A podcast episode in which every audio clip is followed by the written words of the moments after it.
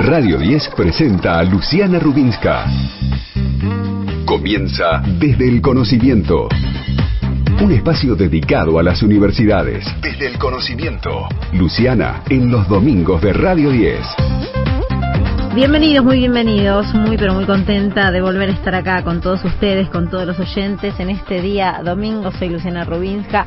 Esto es desde el conocimiento y es una manera distinta pero importante de dar a conocer las informaciones relacionadas con la ciencia, con la educación, con las universidades, con los avances, por ejemplo, en cuestión de vacunas y con algún pequeño retroceso que ha habido en estos últimos días. Tenemos un hermoso programa por delante y, por supuesto, siempre, siempre te puedes contactar con nosotros. ¿Qué significa en tu vida la universidad pública? Ya han respondido esta pregunta genios como Adrián Paenza, también estuvo el jefe de gabinete de Santiago Cafiero contándonos la importancia que ha tenido la universidad pública en la República Argentina y ustedes, los oyentes, que pueden participar a través del WhatsApp 1150 05 0710, el WhatsApp del programa 1140 49 0037, a través del Facebook, también por Twitter, arroba de guion bajo conocimiento, el Instagram, arroba desde el conocimiento, podés llevarte, hoy vamos a estar regalando dos libros de gentileza del siglo XXI y otro de gentileza de red de editoriales universitarias, así que participa con nosotros,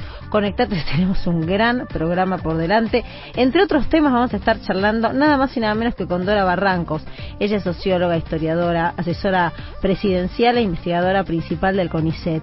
Alguna vez algún amigo que tenemos en común dijo, nosotros no valoramos muchas veces realmente a las personas de ciencia que hacen una diferencia importante, no en la Argentina, sino a nivel mundial. Y una de ellas es Dora Barrancos, que vamos a tener el lujo de poder conversar. Está el señor Jimmy Persic, que me dijo que el domingo pasado me extrañó, vamos a creerle, con mucha información, con su análisis, por supuesto, de todos los domingos y con otra de las entrevistas que vamos a estar llevando adelante, que principalmente a él le interesan muchísimo. ¿Cómo te va? ¿Qué tal, Luciana? Sí, te extrañamos muchísimo, así que bueno, eh, de nuevo aquí juntos. Lo dije para que me lo dijeras, viste, que no le gusta como el, do- el doble mimo. Eh, ¿qué, ¿Qué te parece el programa de hoy? ¿Qué es lo que vos considerás más interesante para poder conversar? No, tenemos un, un- un muy buen programa, tenemos primero comentar con todos un- la Universidad del Sentido, la universidad que, que pone en marcha el Papa Francisco, que llegó a la Argentina, después te cuento de eso, y, y el rector de la Universidad de la Defensa Nacional, una universidad destinada a formar eh, eh, universitariamente, de forma universitaria, a las Fuerzas Armadas y organismos de defensa, pero lo vamos a hablar de eso y vamos a hablar fundamentalmente de lo que pasó en la semana este, con la policía bonaerense. ¿no? Exactamente, ese va a ser uno de los temas importantes a tratar. Vamos a estar charlando con Jorge Bataglino, de lo que recién, por supuesto, hacía mención Jimmy Persic, para entender por qué pasó lo que pasó, a qué se debe, si hay situaciones eh, que uno puede trazar cierto paralelismo, comparación con lo que ha ocurrido o con lo que sucede en otros países, como puede ser Brasil, como puede ser Chile, si estamos años luz de imaginar alguna similitud, algún trazo que tenga que ver. Lo importante es que la Argentina lo resolvió y ese es un punto favorable para una gestión como es la provincia de Buenos Aires, encabezada en realidad por Alberto Fernández a partir de la decisión del aumento salarial del reclamo que hacía la policía bonaerense. Acá pasa todo tan rápido que siempre hay noticias eh, que, que quedan viejas y son de hace eh, nada más que, algunos minutos o algunas horas. Vamos a estar también eh, charlando con la escritoria multipremiada, quien he leído mucho, como es Claudia Piñeiro, que nos va a recomendar un libro para esta semana, si ella recomienda, me parece que todos tenemos que escuchar y por supuesto, como siempre, el resumen de las universidades nacionales. Antes de pasar con las noticias, Jimmy, te quiero preguntar, sé que estás muy empapado en el tema, y cuando nos enteramos del retroceso que había tenido la vacuna de Oxford, muchos nos asustamos.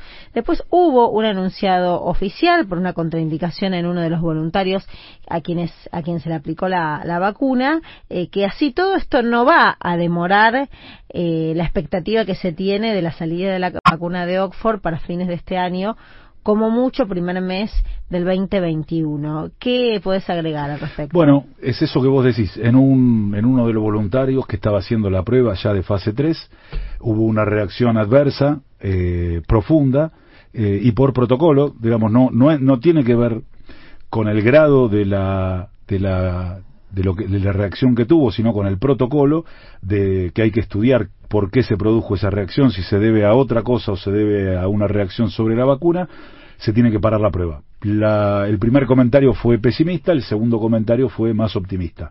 Se hace el protocolo, se detiene esa prueba hasta que se tiene claro a qué se debe esa reacción y pareciera ser que la reacción no tiene que ver con la vacuna, pero es pareciera, es un potencial, hay que esperar los informes este, científicos para saber realmente qué pasó.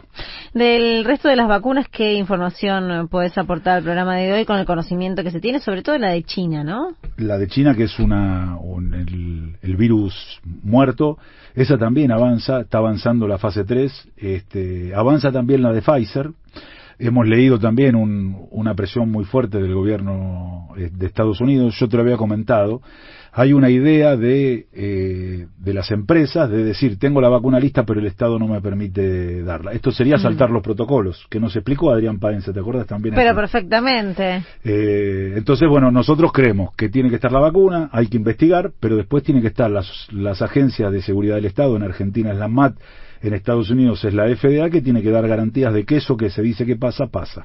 Tengo un consejito para hacerte, una recomendación. Así que presta atención, Jimmy, a vos, por supuesto, y a todos los oyentes. Ah, pero los oídos. Por favor, te lo pido. Encontrar todo lo que necesitas en un solo lugar con la nueva aplicación de IPF. Vos sos un hombre ayornado. Así que tranquilamente podés encontrar en esta nueva aplicación todo lo que necesitas para pagar con más agilidad desde tu celular con el código QR. Entrate de las últimas novedades del Serviclub, que siempre brinda muchas oportunidades para canjear premios y también beneficios, conocer las estaciones IPF en tu camino, eso es clave.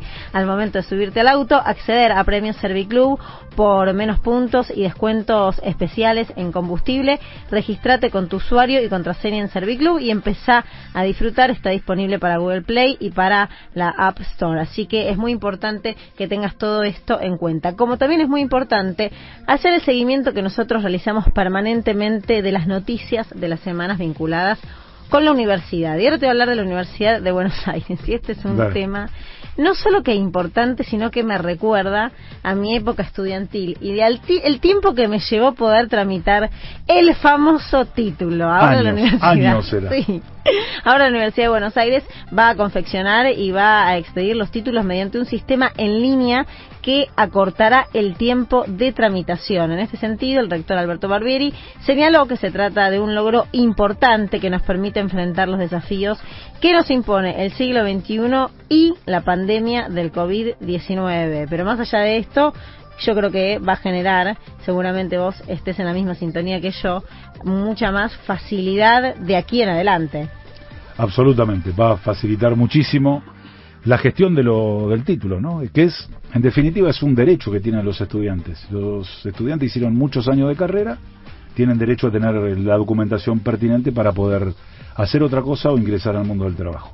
Otras noticias, otras informaciones, esto es desde el conocimiento, estamos compartiendo esta tarde con todos ustedes, escribinos, déjanos un mensaje, mandamos, mandanos un mensaje por audio que te vamos a estar escuchando y además participás por el sorteo de dos libros. La Universidad Nacional de La Pampa tiene motivos para celebrar, porque esta semana se conocieron eh, las nominaciones del Festival Latinoamericano de Naturaleza y el corto audiovisual Rescatando a realizado por el Centro de Producción Audiovisual de la Universidad Nacional de La Pampa, junto al Centro para el Estudio y la Conservación de las Aves Rapaces en Argentina, figura entre las finalistas en la categoría corto inspiracional. La premiación se da durante el mes de noviembre en Santiago de Chile, así que felicitaciones. Esta es una muy buena noticia para ellos y también para toda la Argentina. Y ahora compartimos la primera noticia del aporte de las universidades nacionales, una muestra de carrera del nivel superior de la Universidad Nacional del Sur. A ver de qué se trata. A partir del 22 de septiembre, todos los interesados en las carreras terciarias y universitarias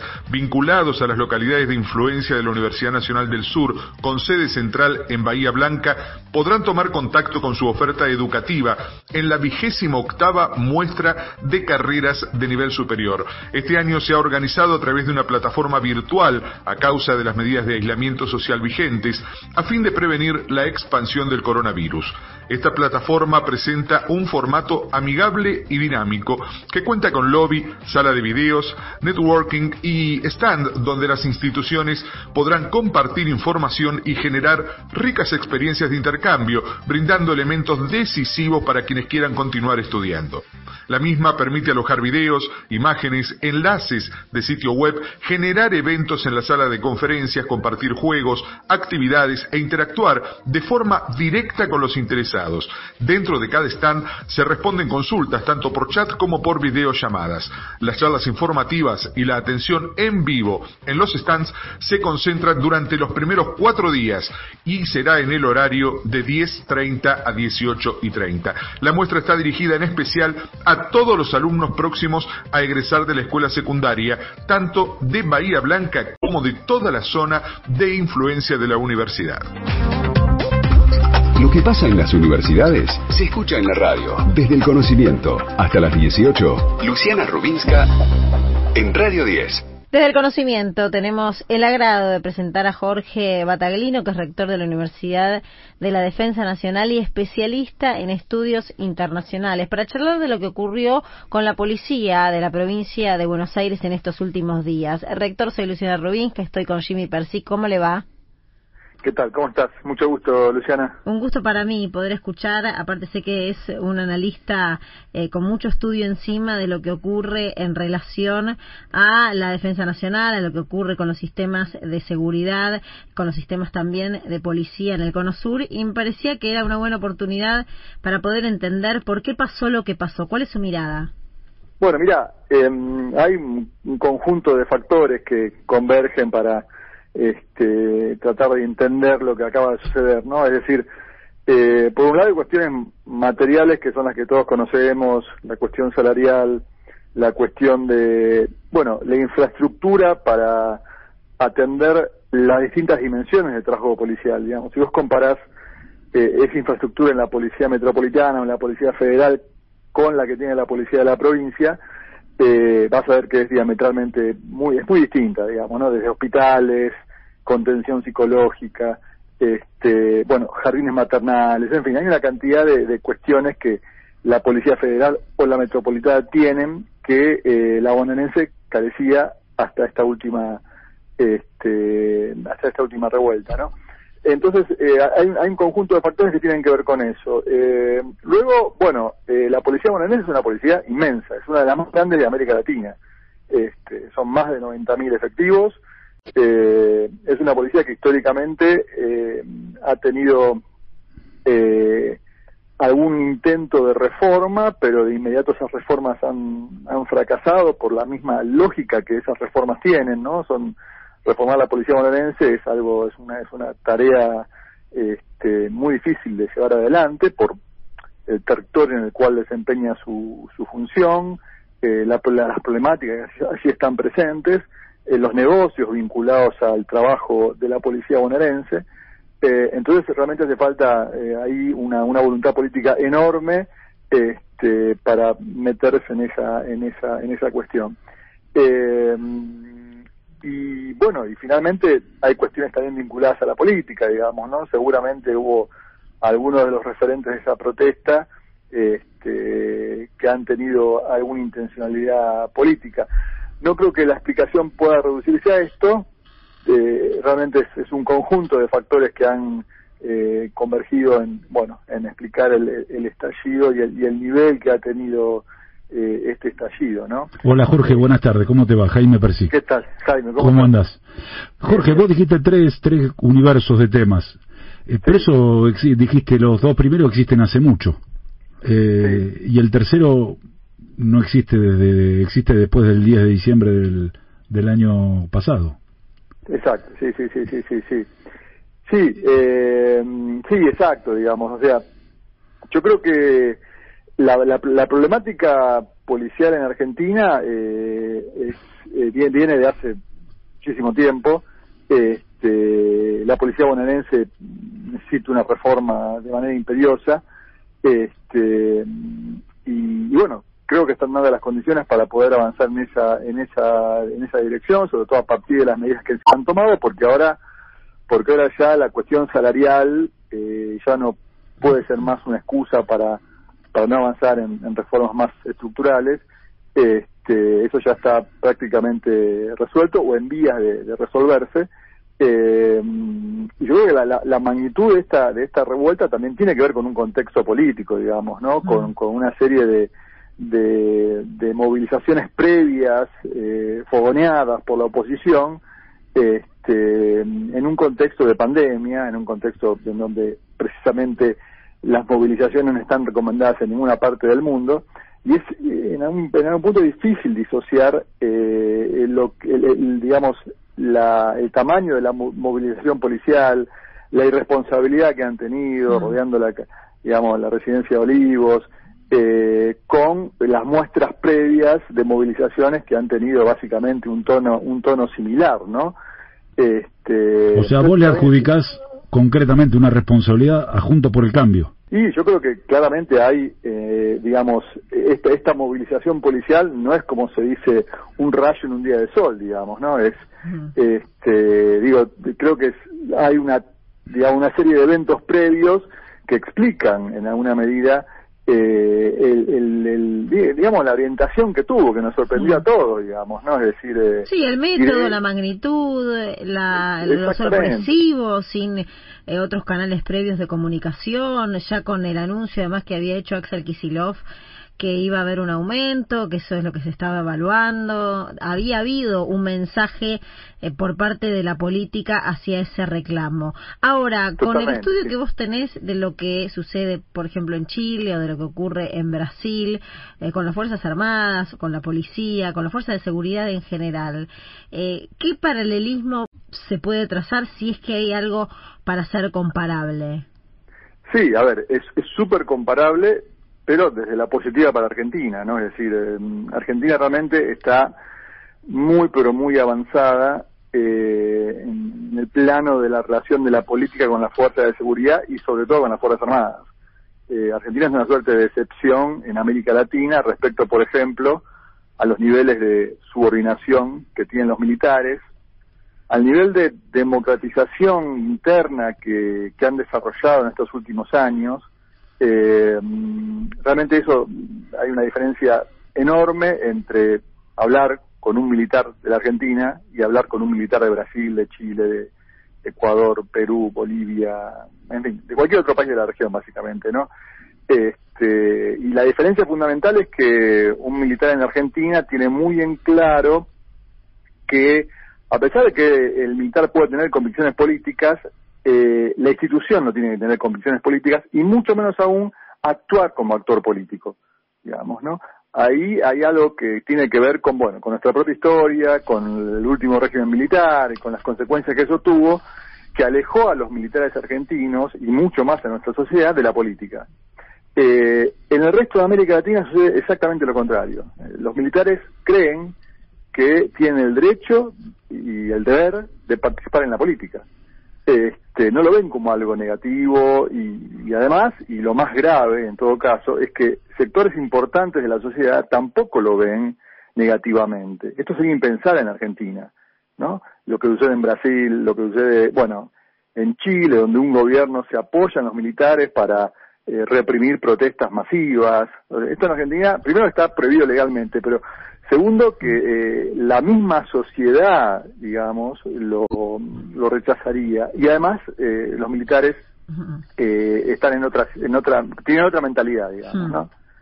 Jorge, nos encantó charlar con vos y entender un poco qué es lo que ocurrió y a las claras hubo un contenido político, porque sin ese contenido político no se puede explicar la magnitud que tuvo el reclamo y el casi escrache al presidente de la República Argentina. Muy amable.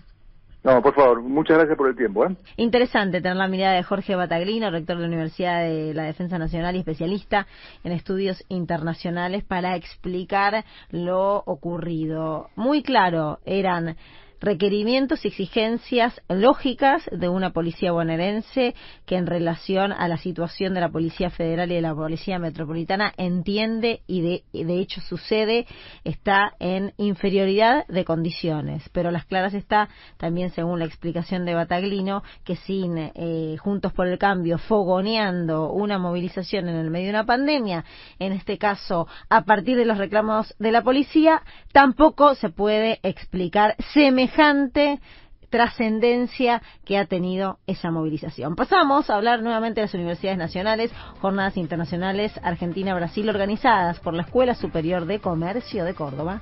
Entre el primero y el 9 de octubre de este año se llevarán a cabo las quintas jornadas internacionales Brasil-Argentina, organizado por la Escuela Superior de Comercio de Córdoba, destinado especialmente a personal docente y no docente, aunque también será abierto a toda la comunidad en general. Estas jornadas se inscriben en el marco de las políticas de intercambio nacional e internacional de dicha escuela y de la Universidad Nacional de Córdoba. Se plantean como principales objetivos reflexionar acerca de la formación de profesores en ciencias sociales y en español y portugués como lengua materna y extranjera, propiciar también el intercambio de estrategias y experiencias docentes en el contexto latinoamericano actual y promover las discusiones en torno a las políticas de género, derechos humanos, economía social, cooperativismo y políticas lingüísticas. La modalidad de participación, claro está, por el contexto, será virtual a través de ponencias grabadas previamente en formato de video. Estás escuchando Desde el Conocimiento con Luciana Rubinska en Radio 10. Seguimos en Desde el Conocimiento, el momento que no puede faltar, el domingo a la tarde, y el análisis, Jimmy Persic siempre elige un tema y lo desarrolla. Las universidades del Papa, ¿de qué se trata?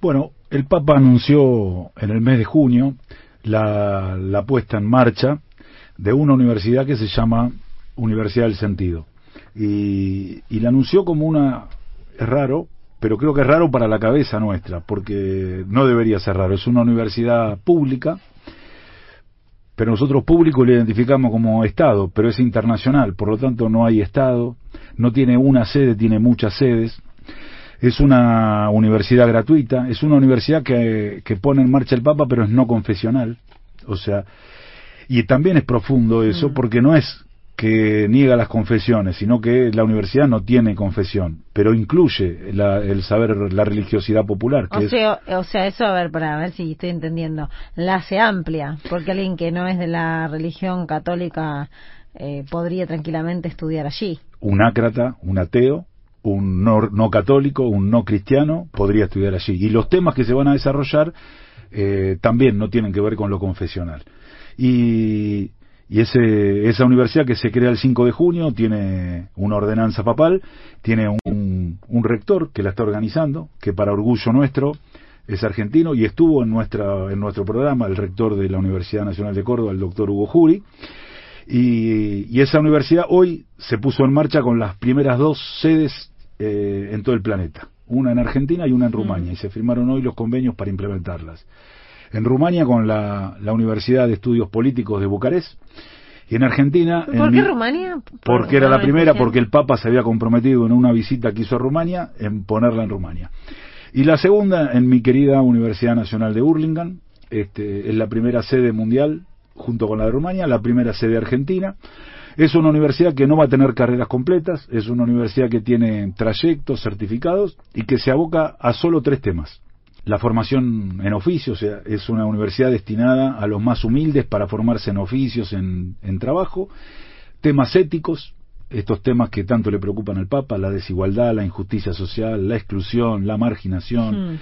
y, y el tercero es el, el medio ambiente, que es su encíclica Laudato Si, que es el cuidado de la casa común. Entonces, para orgullo nuestro y, y como un reconocimiento, eh, el Papa puso en marcha una universidad hace dos meses. Esa universidad empezó a trabajar, designó a un argentino como rector organizador. Y hoy Eh, a ver, para entender, ¿esa universidad va a estar dentro de la Universidad de Hurlingham? En Hurlingham va a estar adentro de la Universidad de Hurlingham. Cuando se firme la, se abra la sede de Córdoba, va a estar dentro de la Universidad de Córdoba. Bien, o sea, va a tener sus aulas ahí adentro, pero va a tener independencia de la universidad. De la universidad. La universidad le presta las aulas y le presta a los profesores, pero los planes de estudio, las carreras, la carrera no, los trayectos, los certificados que va a dar son propios de la Universidad del Sentido, que tiene autoridades, tiene consejo académico y es una universidad internacional. Qué interesante. Y para hacerte una, me generan mil inquietudes, pero por ejemplo, alguien que está escuchando y que mm, quiere ir a la Universidad del Sentido y que quiere aprender un oficio, eh, ¿Se sabe ya el tiempo de las carreras, qué oficios se dictan, cómo tienen que hacer? Porque a veces el problema no es solamente el acceso a la universidad, sino poder tener el dinero para trasladarse, va a haber becas, ¿tenés información? Nosotros vamos a tener becas, va a haber becas para trasladarse, va a haber oficios, una oferta muy amplia de oficios, la dificultad que tenemos ahora es que no se puede acceder, pero vamos a empezar ya a la brevedad, va a empezar a haber cursos sobre temas éticos juveniles, sobre temas de formación de jóvenes. Excelente, Jimmy. Vamos a seguir hablando y vamos a seguir ampliando la información. Orgullo argentino también las universidades del Papa. La educación tiene su espacio en Radio 10, desde el conocimiento. Un programa hecho por las universidades. Hasta las 18, en Radio 10.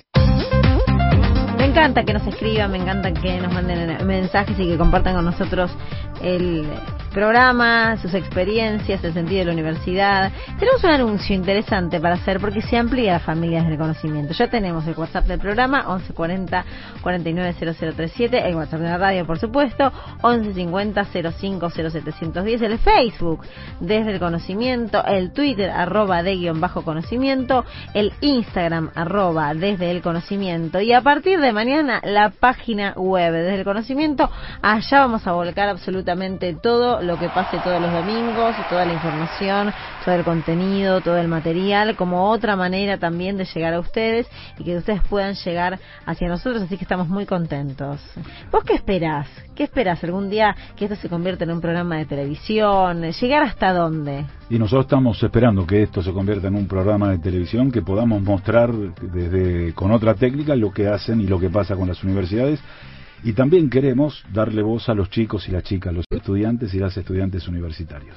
¿Qué hacen, por supuesto? Son el corazón de la universidad. Me, me, hacen muchísimos comentarios del programa, de lo interesante que resulta, de las entrevistas y de que además es un espacio que no hay en otros lados, que no encontrás. Es un poco de nicho, es un poco de nicho, pero también es una oportunidad de llegar al conocimiento a través de un programa de radio. Acá hablamos muchísimo de actualidad y es más, a la brevedad vamos a estar charlando con Dora Barrancos, que es socióloga conocidísima, por supuesto, investigadora principal del CONICET, siempre es piola escucharla y sobre todo hablar del feminismo. Fue una de las primeras que estudió qué es lo que pasaba con las mujeres y también es un buen momento para charlar de qué es lo que se ve hoy con un gobierno nacional que construyó, por ejemplo, bueno, edificó o incorporó un, ministerio dedicado a la mujer, algo que no existía. a la mujer, a los géneros, había lo contrario, digamos. Claro, no, iba a decir que ni siquiera había ministerio de salud, que íbamos a esperar de un ministerio de, la mujer y de, y, de conceptos de, diversidad, pero eso será dentro de un ratito. Contanos qué significa en tu vida la universidad pública. Puedes llevarte dos libros, puedes participar del sorteo de dos libros, uno Gentileza del siglo XXI y otro de la red de editoriales universitarias. Ahora es momento de hablar de noticias porque investigadores del CONICET y de la Universidad Nacional del Nordeste elaboraron un sistema de procesamiento de datos que permite predecir la evolución de la pandemia de COVID-19. Un equipo de físicos, matemáticos y bioquímicos de la Universidad Nacional del Nordeste y el CONICET cuenta con resultados preliminares del procesamiento de datos de COVID-19 y su predicción probabilística. Los resultados del estudio permitirán conocer la proyección que tendrá la pandemia en cada una de las provincias para los próximos meses, utilizando una técnica de procesamiento de grandes datos denominada asimilación de datos, se analiza la información que a diario es reportada de manera oficial tanto los casos positivos como los decesos. Uno de los datos aportados por el trabajo es el análisis del R0 o tasa de contagio del coronavirus a nivel nacional. Esto es clave, ya que cuando se alcanza un valor por debajo de 1, la epidemia se controla y el número de casos disminuye con el tiempo. Ahora, por el contrario, si la tasa de contagio está por encima de 1, significa que la cantidad de infectados va a continuar creciendo. Además de la tasa de contagio, la técnica de asimilación de datos brinda información estadística de las características de propagación del virus, los tiempos de incubación y de recuperación y la cantidad de enfermos severos que derivarán en hospitales o decesos en un estudio reciente demostró que la técnica también permite estimar la circulación del virus en personas asintomáticas, es decir, el número de casos no detectados por los testeos. Hasta las 18. Escuchala Luciana Rubinska en Radio 10. Momento de la recomendación del libro, infaltable. En Desde el Conocimiento tenemos el placer eh, de conversar con Claudia Piñeiro, de quien he leído muchos de sus libros, y ella nos va a recomendar. Yo le voy a pedir que recomiende alguno de los suyos y, por supuesto, un extra para este día que termina este domingo, para la semana que arranca. Claudia, soy Luciana Rubins, que estoy con Jimmy Persic. Muchas gracias por estar en el programa. ¿Cómo te va? Hola, ¿cómo están? ¿Cómo Nosotros esperando la recomendación de tu libro. Yo decía, como, como leí varios de, tus libros, que vos recomiendes alguno de los tuyos. O sea, si alguien no te conoce y tiene que empezar a descubrirte, ¿por dónde empieza? ¿Por la vida de los jueves? ¿Empieza por Betty ¿Empieza por las gritas de Jara? ¿Por dónde empieza? Mira, la verdad que como como cada cada lector es un mundo. Cuando alguien pregunta eso, yo trato de preguntarle cómo es ese lector. ¿no? A veces se llama a alguien y dice, che, ¿qué le puedo regalar a mi tía que cumple años? ¿Qué libro? Y digo, bueno, contame cómo es tu tía, ¿no? Porque si uno no sabe cómo es la tía, viste que no todo el mundo se engancha con las mismas lecturas. Entonces, a veces, este, tuya, que es uno de mis primeros libros, va genial en el colegio secundario, las maestras y profesoras me adoran porque los pibes se enganchan con leer y a lo mejor hay, no sé, en esta cuarentena hubo cantidad de lectores de Elena Sabe, cada vez que un grupo de lectores me pedía juntarme la por Elena Sabe, entonces uno a veces no sabe cuál, ¿no? Eh, los que nombraste todos vos son los más populares. Yo hmm. hoy le recomendaría el último, que es Catedrales, eh, que es un libro que salió justo unas semanas antes de, la pandemia. Eh, eso me, permitió que mucha gente se fue con el libro al encierro, pues, allá por marzo, ¿no?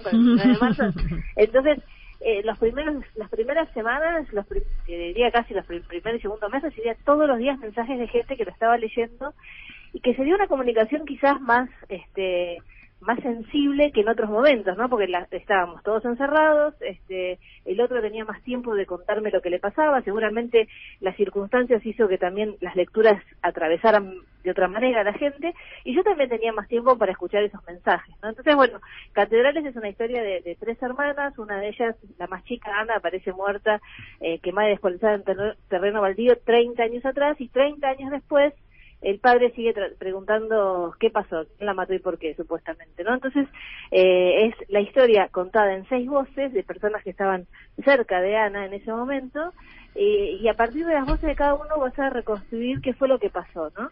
Y un poco este, tiene que ver con, con tantas cosas que pasaron en la Argentina y que uno no se entera, no sabe cómo terminaron, pero también con algunas circunstancias que se dan en, lo social, si cada uno no nos hacemos responsables de esa pequeña cuota que nos toca, no terminamos de saber quién es el responsable porque todos tenemos una pequeña gota de esa responsabilidad, ¿no?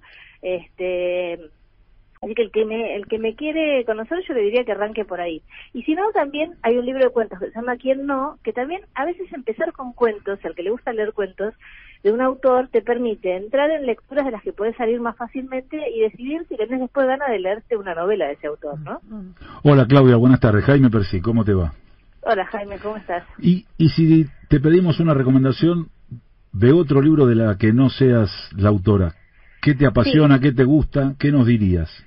Mira, me gustan muchos libros y me la paso recomendando este, autoras y autores este, y, y, si me lo preguntas hoy te voy a decir uno y la semana que viene te voy a decir otro porque como tengo varios pero hoy te, hoy ya que estamos este le voy a recomendar a la gente que te escucha Las Malas. Las Malas es mm. un, libro una novela de la editorial Tusquet de la, autora se llama Camila Sosa Villada. Camila es una autora cordobesa y cuenta eh, de alguna manera es ficción, pero cuenta el mundo trans en una plaza en Córdoba y cómo este, estos personajes tienen que ser para sobrevivir, cómo tienen que ser para amar, para conocer a otra persona, para vivir, para trabajar, etcétera.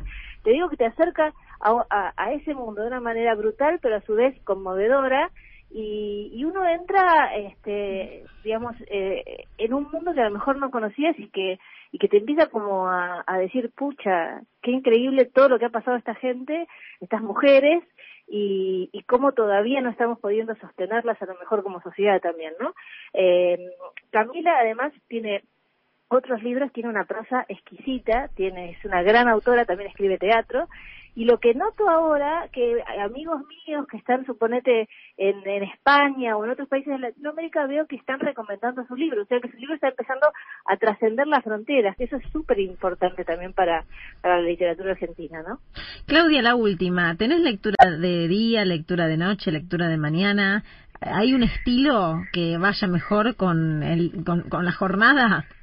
Mira, yo leo bastante más a la mañana que a la noche porque eh, si bien no es que, no es que no tenga problemas del sueño como estamos teniendo todos los argentinos, me quedo dormida automáticamente. Después capaz que me despierto seis veces durante la noche, pero empiezo, si, si me acuesto y empiezo a leer, me dormí automáticamente. Entonces me resulta bastante más, eh, me, resulta bastante mejor leer de mañana, que tengo capaz que una o dos horas de lectura sin, sin parar, que a la noche que es, es muy breve, porque la verdad que me quedo bastante, bastante fácil dormida. Bien, eso es muy personal entonces. Claudia Piniero, un placer para nosotros escucharte. Yo voy a recomendar Las vidas de los jueves, que es verdad, fue un clásico por, por los premios además que has recibido, pero principalmente porque me acuerdo cuando lo leí y que me lo devoré. Y eso habla de, de un libro que es cautivante, que te atrapa del principio, que tiene misterio, que tiene todo, después se convirtió en una obra muy reconocida. Te mandamos un beso grande. Gracias, eh, saludos y buen fin de semana. Vamos por las malas. Chao. Momento de hacer eh, una pausa, una pequeña pausa. Tenemos mucho más aquí en Desde el Conocimiento. En instantes vamos a estar hablando con Dora Barrancos y vamos a seguir analizando lo que está ocurriendo en estos momentos con la pandemia en la República Argentina. Esto es Desde el Conocimiento. Estás escuchando Desde el Conocimiento, un espacio hecho por los que saben de lo que hablan. Hasta las 18, Desde el Conocimiento, en Radio 10. Y los ganadores son Miguel de Flores y María de San Cristóbal. Se llevan los libros. En instantes aguarden prendidos al teléfono, al mensaje de WhatsApp, a donde sea que la producción se va a estar comunicando con todos ustedes para hacerles llegar de algún modo, de alguna manera, los libros que los pueden acompañar además por lo que queda de la pandemia, que aparentemente va a ser mucho, Jimmy, ¿no? Y parece que, que vamos a seguir, ¿no? Hay que seguir cuidándose igual. Sí, hay que seguir cuidándose porque además hasta que no esté la vacuna nada está dicho y la vacuna fecha exacta todavía no tenemos. El placer de poder charlar con Dora Barranco, socióloga, historiadora, asesora presidencial e investigadora principal del CONICET. Yo decía en el inicio del programa que eh, un amigo que tenemos en común con Dora me decía que a veces nosotros no valoramos lo propio, lo nacional y que es realmente una eminencia, no solo a nivel latinoamericano sino a nivel mundial. Para mí es de verdad, un placer inmenso charlar con vos, Dora. ¿Cómo te va? Soy Luciana Rubín, que estoy con Jimmy Persic. Hola, ¿cómo les va? Estoy completamente anonadada con esa introducción. Así que sáquenme del estado anonadado. Gracias, un cariño grande tengo por ustedes. Y además es una linda oportunidad para aprender y para entender eh, qué es lo que se está viviendo en estos momentos. El feminismo ha sido uno de tus estudios más importantes, tu exposición permanente, tu análisis permanente. Hoy, ¿qué evaluás del feminismo en la República Argentina? ¿En qué ha cambiado y en cuánto se ha modificado a partir del que el gobierno nacional pone... Eh, o por lo menos intenta desde el discurso, desde la creación de un ministerio eh, para la mujer, eh, desde poner eh, como principal eje que salga finalmente el aborto legal y gratuito, ¿en qué se modifica, en qué transforma a la sociedad? Bueno, vamos por partes. los feminismos han transformado absolutamente las fisonomías inclusive de los barrios populares. Antes los feminismos transitaban algunas, eh, bueno, algunos medios, ¿no? Es histórico esto, el feminismo se articulaba sobre todo con segmentos medios y en general los inicios con personas, mujeres que eran letradas, docentes, profesoras, etcétera, ¿no? Después, obviamente, un contagio extraordinario sobrevino ya a fines del, digamos, del siglo pasado. Pero lo más notable es el derrame, la masividad. ¿eh? Eh, los feminismos están constituyendo hoy programas de masas, por así decir, ¿no? Y no importa qué caratulación tengan muchas mujeres, en el sentido de una adhesión completa al feminismo. Hay una insurgencia feminista hoy en una inmensa cantidad de congéneres. Esta es la novedad. ¿eh? Entonces, hay feministas ya, bueno, yo alguna vez dije que no se nace feminista, pero es muy precoz lo que está ocurriendo. Hay niñas, ¿no? Eh, eh, niñas que tienen ya una, ¿cómo decirlo? Que ya cargan una bandera, ¿no? En el sentido de una, toda una promesa de insurrección, ¿no? De no aceptar más comandos, autorizaciones, autoridades patriarcales. Ahora bien, la pregunta que me hacías es muy importante. Yo creo que estamos en un cambio de época. Ya estuvo muy significada toda la campaña por toda la incursión feminista en el propio tono de la campaña, en las promesas, en la articulación en el programa, programa que nadie se acuerda hoy, porque por supuesto, el programa que llevó al frente, ¿no? Entonces ahí yo creo que hay una modificación sustancial ya desde la perspectiva de la incorporación con nombre propio del ministerio, pero va más allá que eso, ¿no? Hay una, yo creo que hay una articulación de mucha convicción. El propio presidente le gusta decir que él trata de ser un alumno aplicado, ¿no? Bueno, yo, yo lo que decir, hay una serie de de cambios que son imperceptibles porque... ¿El presidente lo ve deconstruido? Tanto que, que hemos En una gran tentativa, en una gran tentativa. Hace mucho más de lo que ustedes imaginan. Porque además se da cuenta. Yo voy a contar algo que no es ninguna infidencia cuando... Eh, la vez, dos anécdotas. Una cuando hicimos la capacitación con Elizabeth, que nos tocó el 10 de diciembre, ¿recuerdan? Capacitar a, al presidente y a todo el gabinete y bueno, y él dijo, bueno, eh, hay un paso enorme entre no darse cuenta y darse cuenta, ¿no? Si nos damos cuenta, eh, toda, tenemos que estar completamente modificados. Y esta es la situación. Y recientemente, recientemente, eh, yo voy a contar una anécdota muy, muy particular. Cuando eh, en Olivo se presentó, cuando Elizabeth y su equipo, y bueno, y acompañé la presentación del gran plan integral ¿eh? contra todas las fórmulas de violencia que tiene casi 150 acciones, etcétera, fue también un momento muy bonito, ¿eh? porque él estaba muy vibrante, ¿eh? se daba cuenta de ese paso y ahí contó una anécdota porque es así que luego ha significado una, un cambio en el protocolo de audiencias y fue, eh, ustedes recordarán, eh, nuestra agitación a propósito de una reunión, creo que tuvo con empresarios, ¿eh? una reunión completamente testosterónica, absolutamente, macizamente. Entonces, ¿qué pasó? Uy, fue un escándalo de nuestra parte, como ustedes imaginan, ¿no? Y, eh, porque bueno, somos gente envalentonada, ¿no? Hay nada que hacer. Entonces, así lo hicimos saber, y, pero ahí él contó algo. Contó que luego que, digamos, que se dispone la fotografía oficial, él se da cuenta y le dice al fotógrafo, un chico encantador, por favor, para la fotografía esa. Y él le dice, lo lamento, ya fue la fotografía. bueno, quiero decir, y ahí una autocorrección, ¿no? Toda una tentativa se dio cuenta. Y bueno, y ahí viene a cuento esto que les digo que tampoco sale en los diarios ni en los medios, pero que eh, saben ustedes que el presidente dispuso a través de la dirección de audiencias un cambio estratégico en las audiencias. ¿Eh? Ha resuelto que eh, cuando las audiencias que pide la sociedad civil, los organismos, las sociedades, las empresas, los empresarios, les empresarios, y, van a una audiencia con el presidente, van más, cuatro y más personas, tiene que haber cupo de género, ¿lo sabían? No lo sabíamos. ¿En cada audiencia? suerte que les doy una, una noticia primicia para que ustedes además este, se puedan este, todavía informar Dora pero claro se que puede sí. informar más. Bueno hay una serie de medidas que, eh, que, que no entiendo por qué a veces no en eso estamos un poco vacilando y que pero hay una serie de medidas muy importantes. Quieren se las cuento sí. Bueno que no son niñas son medidas importantes ¿eh? una el Banco de la Nación Argentina ya había determinado el cupo trans hace casi un mes. Dos el Banco Central de la República Argentina ha ordenado el uso de una guía de lenguaje inclusivo. ¿Sabían eso? no No. La tercera, obviamente la tercera tiene que ver con esto del cambio estratégico de composición de personas en la audiencia, ¿no? Esto es muy importante.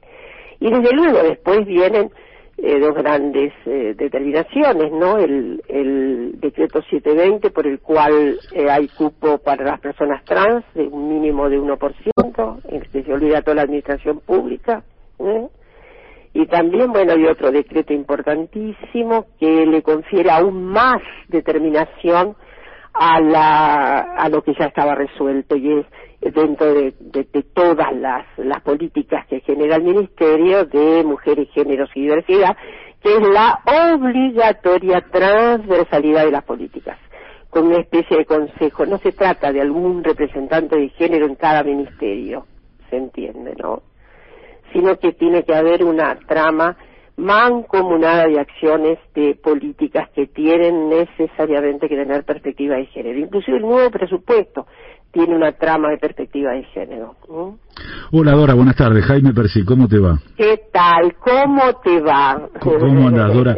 ¿Te puedo cambiar de tema? Me tenés que decir que sí y te pregunto. Las, Bueno, dos, dale. las dos mujeres más trascendentes en la historia argentina, ¿qué tuvieron que ver con el feminismo? Eva Perón y Cristina Fernández de Kirchner. qué pregunta Pero es una pregunta redundante en su obligada respuesta. bueno, no. Yo creo que primero son perfiles muy diferentes. Es inútil Claro. asimilarlas, inútil, ¿no, Jimmy? Eso, Claro. Eh, no, son, eh, pero ahí, ahí hay una, hay un discurrir muy interesante, porque Evita obviamente no rezaba la cartilla feminista y esa antológica, pero bueno, hemos descrito muchas veces la situación de Evita con esas, esas intuiciones, ¿no? Extraordinarias de Evita, el hecho de que, como ustedes saben y de- recordarán, Evita se puso ahí y eh, nunca, no se movió hasta que no se sancionó la ley de sufragio. Y bueno, Evita, yo creo, lo digo íntimamente, ella tenía intuiciones extraordinarias y dijo, a esta cuestión la vigilo de cerca, ¿no? A ver si hay alguna, si hay alguna vacilación, ¿no? Eh, y bueno, y Cristina, Cristina es una mujer de una composición extraordinaria en su inteligencia, en su, en su sagacidad, esa, son dos extraordinarios fenómenos de este país, ¿no? Que de alguna manera yo creo que tienen como una especie de, de síntesis, ¿no? Es un país donde las mujeres han sido argumentativas, extraordinariamente argumentativas respecto de la nacionalidad, nacionalidad de lo político, eso es lo que quiere decir, lo político. Mm. ¿Eh? Que lo político es lo que transforma. Dora, me quedé pensando inevitablemente, igual por supuesto interesante los conceptos que, que esgrimís acerca de Evita, que de hecho he leído eh, un libro interesante sobre Evita, si era feminista o no era feminista, y para entenderlo además de leer hay que contextualizar, porque si no... uno- Absolutamente. Ah, Lo mismo pasa con Cristina. sí, Cristina claro. ha- ella ha sido, eh, se, se hizo sujeta de su propia transformación, es notable. A ella no le gusta, creo que la vez pasada anunció, ¿no? Que, que se dé por supuesto que fue Florencia, que es también una figura de, de gran adhesión al feminismo, ¿m? Eh, y que bueno, y fue nada, la que le impulsó, de hecho. A Florencia, que le mandamos un saludo que escucha Radio 10 y que... Yo, yo voy a respetar lo que dice Cristina. Cristina dice, a mí me convencieron las mujeres en este país, ¿no? Claro, sí. Lo dijo. Y no tenemos por qué. Es cierto, siempre ahí hay una, eh, una contribución fundamental de, de alguien que está más cerca, pero me parece que tenemos que darle eh, absoluta entidad a lo que ella ha manifestado, ¿no? Dora, no tenemos más tiempo, pero nos quedaríamos charlando horas Toda y la horas. tarde. Pero te desafío para el próximo encuentro que tengamos que analicemos, hablando de fotos, lo que ocurrió hace muy poquito tiempo cuando expuso en los últimos días Alberto Fernández junto con todos los intendentes las poquitas mujeres que hay en los lugares eh, sí, en los lugares eh, de toma de decisiones, en los lugares realmente de poder. Bueno, yo solamente, a ver, Luciano, solamente una pequeña corrección de la plana. A ver. Eh, sí, esta ha sido motivo inclusive de nuestras irritaciones respecto de la primera designación de gabinete. Pero luego obtuvimos una suerte de pacto que se ha ido cumpliendo. ¿eh? Se ha ido cumpliendo. Entonces yo arremeto con esto.